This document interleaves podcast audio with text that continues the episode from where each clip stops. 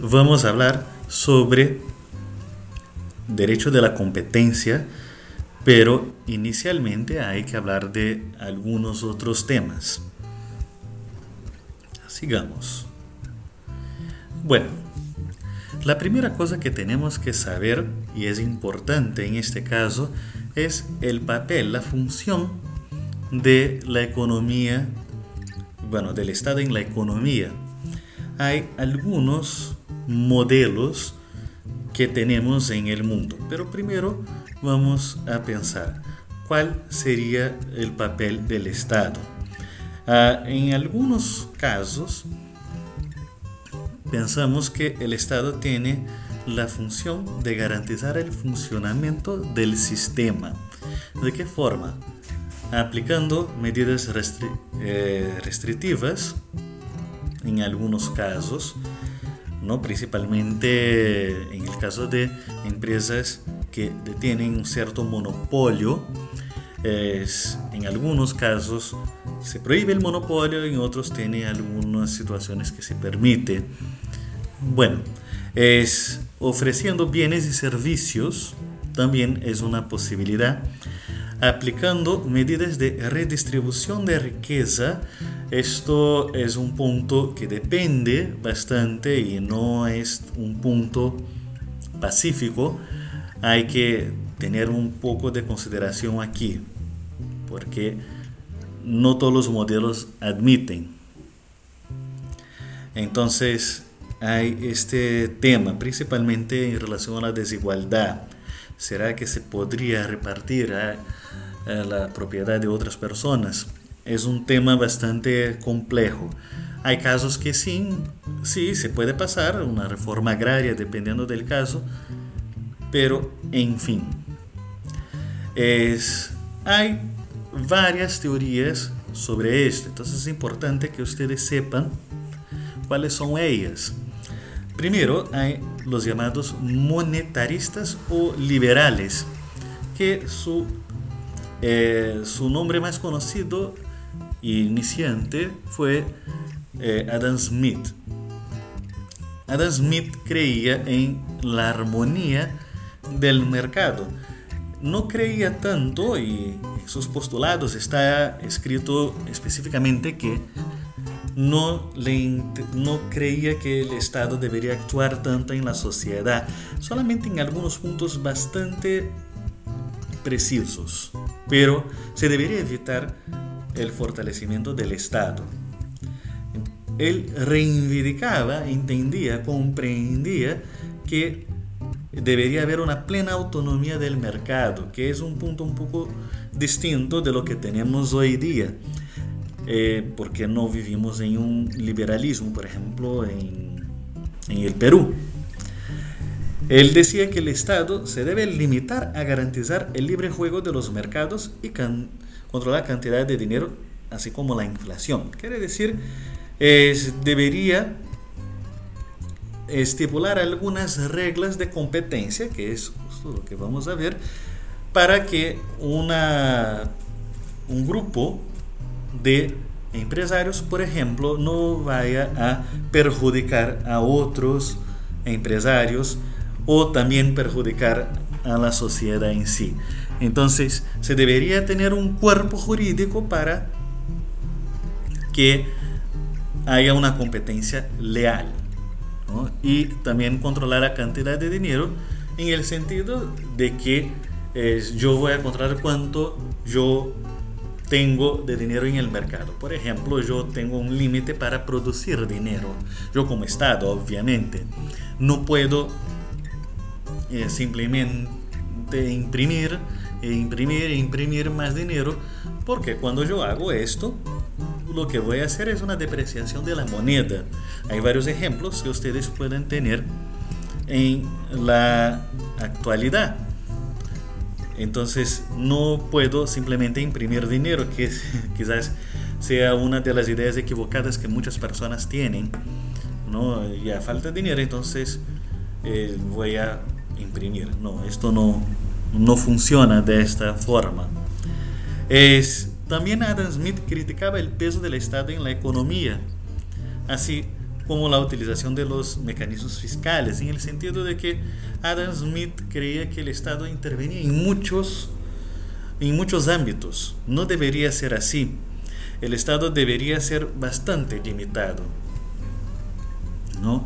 De Adam Smith, otras personas han hablado sobre esto, otros teóricos, algunos más, eh, más relacionados al mercado y otros más relacionados al Estado. Quiere decir, algunos favorecían más el mercado en sí, otros favorecían mucho más al Estado. Por otro lado, hay los que llamamos de neokeynesianos. Bueno, ¿cómo vamos a explicar qué son los neokeynesianos? Viene keynesianos, perdón. Viene de Keynes.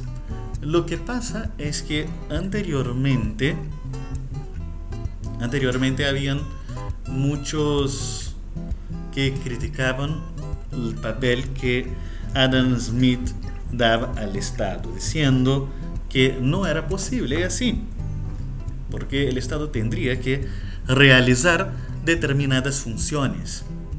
Y entonces ellos han surgido después de la crisis de 29.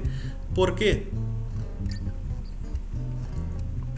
Esto porque decían que el liberalismo, tal como concebía Adam Smith, se había muerto e incluso algunos de los teóricos que han venido después han afirmado que el liberalismo se había muerto justo con la crisis de 29 porque entendían que había una que había una, una mala gestión del liberalismo en sí. Quiere decir, el liberalismo habría quizás hecho que las personas solamente consumían, consumían, se producía eh, muchos bienes y al final esto habría quizás en su concepción generado la crisis de 29. La crisis de 29 es muy compleja, no podríamos resumir solamente en esto. Pero entonces Keynes, que ha venido después, ha dicho que no.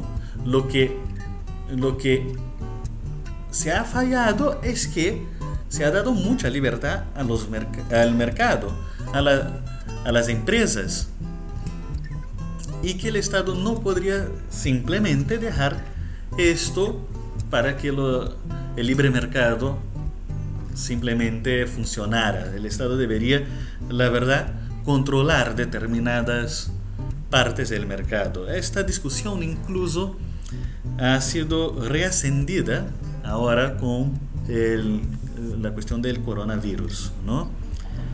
Entonces, en fin,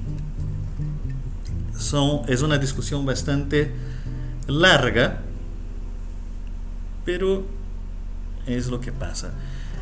Bueno, entonces, ¿Cuál es el papel de la economía? ¿Qué es la libre competencia? ¿No? La idea fundamental de la economía se basa en el libre juego de la oferta y de la demanda. Se alcanzan los precios justos a través de la oferta y de la demanda.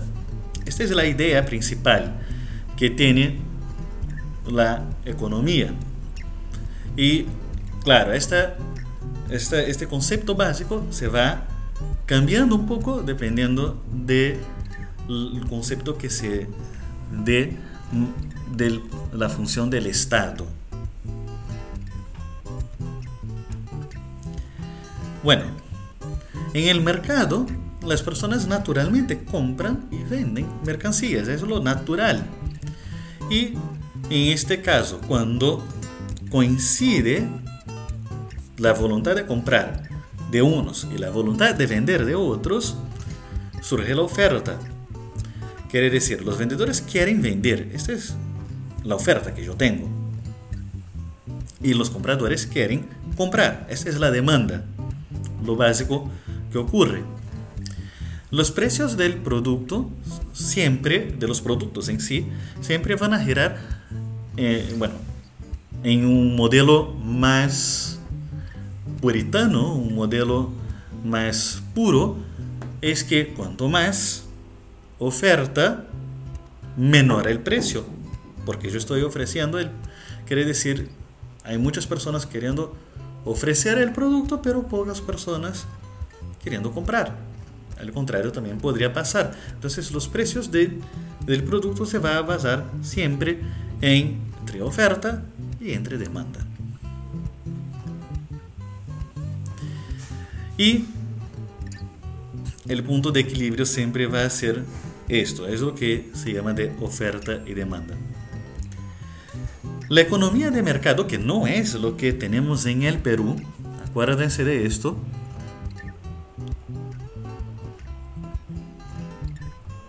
acredita en la libre iniciativa, la no intervención del gobierno. Ojo que lo que estoy hablando aquí es un modelo puro que el mundo ya no básicamente utiliza modelos puros. Eh, algunos sitios, algunos países del mundo tienen una economía de mercado, pero también tienen algunas características de una intervención. Este es un modelo puro. ¿ok? Entonces, eh, el Estado solo participaría en la actividad económica, en la vida económica a través de actividades regulatorias, ¿no? en el caso de solucionar algunos conflictos. Los precios aquí no, no sufrirían ninguna intervención del Estado. Quiere decir, simplemente la oferta y la demanda. Si yo tengo bastante oferta y poca demanda, es un precio. Si al contrario tengo mucha demanda, poca oferta, mucha demanda, poca oferta, es lo que por ejemplo pasa en situaciones de eh, calamidad pública. ¿no? Muchas personas quieren comprar, pero como muchas personas ya han comprado, entonces hay eh, poca oferta y los precios suben. Entonces, para la economía de mercado, esto basta. Así, simplemente este juego de oferta y demanda.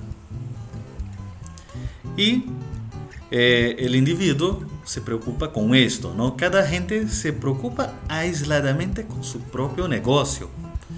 y todos van a correr el riesgo en el sistema, ¿no? Principalmente los empresarios. Los empresarios tienen la tienen los productos y venden y claro, si hay una fluctuación de la demanda, él va a tener que responsabilizarse por esto, porque nadie más va a hacerlo. El gobierno no va a intervenir. Como por ejemplo, si estuviéramos en una economía puramente de mercado, el gobierno no subsidiaría, no importa si es una empresa pequeña, una empresa grande, no importa, el gobierno no iba a intervenir.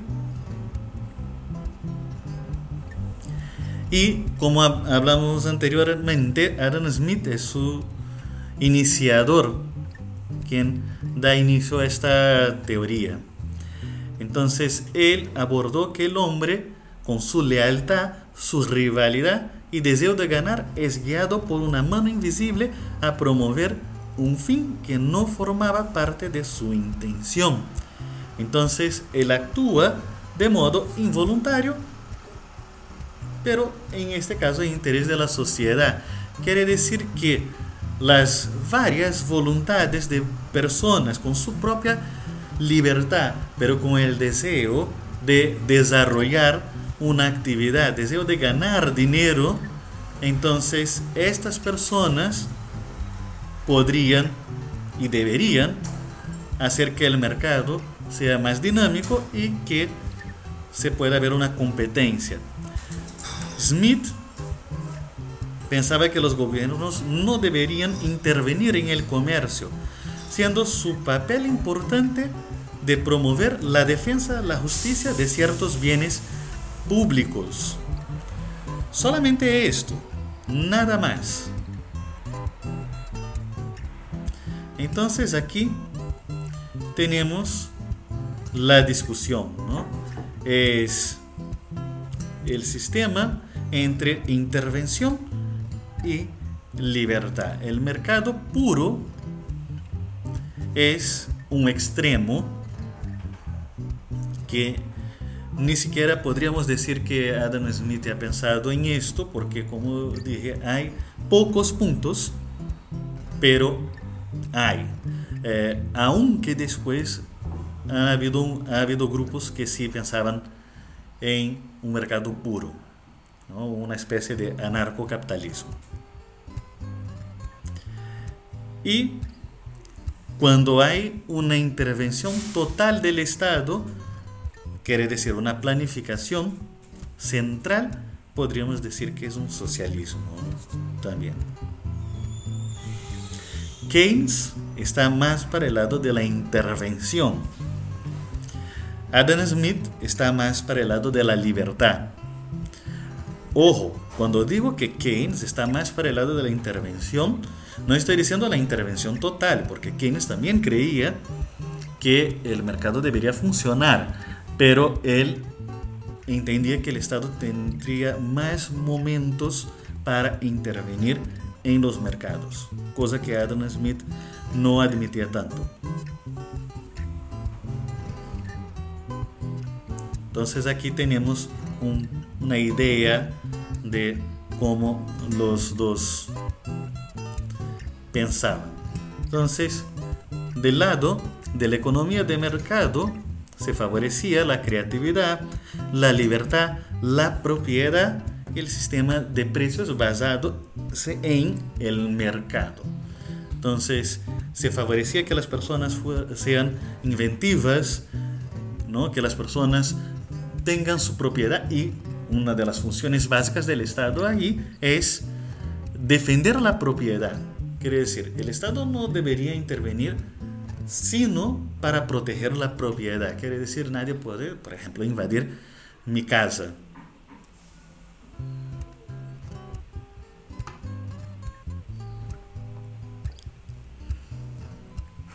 Ya la economía social de mercado eh, valoriza mucho algunos valoriza mucho algunos temas específicos como la solidaridad.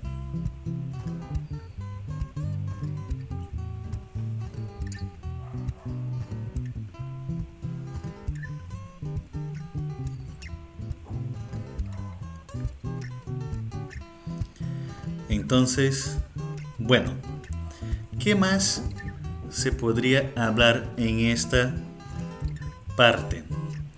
¿Cuál es el papel de la economía entonces en el derecho? Es, esto obviamente ustedes van a ver mucho más en análisis económico de derecho, pero aquí en el Perú es una economía social de mercado. Vamos a leer un poco la constitución. ¿Qué dice la Constitución. ¿Qué tiene la Constitución para decir sobre esto? ¿Cómo ella habla sobre la economía? Entonces, en el artículo 58 habla sobre la economía social de mercado. Entonces, la propia Constitución nos está hablando, ¿no? Dice, la Iniciativa privada es libre. Entonces, economía de mercado hasta ahora. Se ejerce en una economía social de mercado. Ya, ya se ha cambiado. Quiere decir, no es una economía de mercado, es social. Y ahora ella habla por qué es una economía social de mercado. Baste este régimen, el Estado orienta el desarrollo del país y actúa principalmente en las áreas de promoción, de empleo, salud, educación, seguridad, servicios públicos e infraestructura. Entonces, el Estado aquí, a través de la Constitución, está diciendo dónde él va a actuar. Quiere decir, hasta entonces dejo todo libre. Va a actuar en las áreas de promoción del empleo. Entonces, eh, va a favorecer que los empleos sean creados. Hay una discusión si la palabra se podría decir creados, pero en fin En salud, en el sentido de que, por ejemplo, existe el sistema de salud público, existe el SIS. ¿no? Educación, hay varios colegios que son públicos para las personas que no tienen condiciones. Pero ojo, por ejemplo, tanto en salud y en educación, también hay, colegios y sistemas de salud privado. Quiere decir, la actuación del Estado no elimina la actuación privada. Seguridad quiere decir los policías que van a actuar para proteger a los ciudadanos y para que también los ciudadanos no se, eh, no, no se ataquen, no perjudiquen el patrimonio, no solamente de las personas entre sí, pero también el patrimonio público. Servicios públicos, varios, así como infraestructura. Ahora, siguiendo, y me parece muy importante que ustedes entiendan cuál es el rol económico del Estado. Ya adelanto que es subsidiario, quiere decir, el Estado no es un agente económico, un agente en la economía que actúa siempre. ¿Ok? Dice aquí, el Estado estimula la creación de riqueza y garantiza la libertad de trabajo y la libertad de empresa, comercio e industria. Pero el ejercicio de estas libertades no debe ser lesivo a la moral, ni a la salud, ni a la seguridad pública. Entonces aquí está diciendo el Estado, ok, yo dejo y promuevo, ¿no? Estimulo la creación de, perdón, la, la garantía de la libertad de trabajo. Quiere decir, hasta determinado punto, dejo que el trabajo tenga cierta libertad, pero estipulo algunos límites, que está, por ejemplo, en la legislación laboral. La libertad de empresa quiere decir, tú puedes tener tu empresa, sí, pero hay algunos límites. Y hoy día se habla incluso de la función social de la empresa, comercio e industria. Quiere decir, aquí también es una forma del Estado actuar en la economía en el sentido de que determinadas formas de empresa no van a ser permitidas o van a tener alguna regulación específica, ¿no? Porque el ejercicio de, de estas actividades, de estas libertades, no pueden ser lesivos a la moral, quiere decir, por ejemplo, no podría vender cosas que el Estado considera inmoral, que podría ser, o también, además, podríamos mencionar que si es algo problemático para un cierto grupo, da ciertas limitaciones. Bueno, ¿qué sería inmoral en primer lugar? ¿Qué podría llegar a, a este nivel? Uh, algo que afecte a determinado grupo, ¿no? que vaya eh, de encuentro a un grupo protegido. Por ejemplo, no sé, eh, no se podría promover el nazismo en el Perú porque esto sería inmoral. Es un ejemplo. Pero hay casos, obviamente, que quizás incluso para proteger la infancia, no se debería poner de manera abierta determinados productos como los productos para adultos. Tampoco lesivo a la salud, por ejemplo, hay toda una regulación para que ciertos productos entren en el mercado, principalmente medicinas.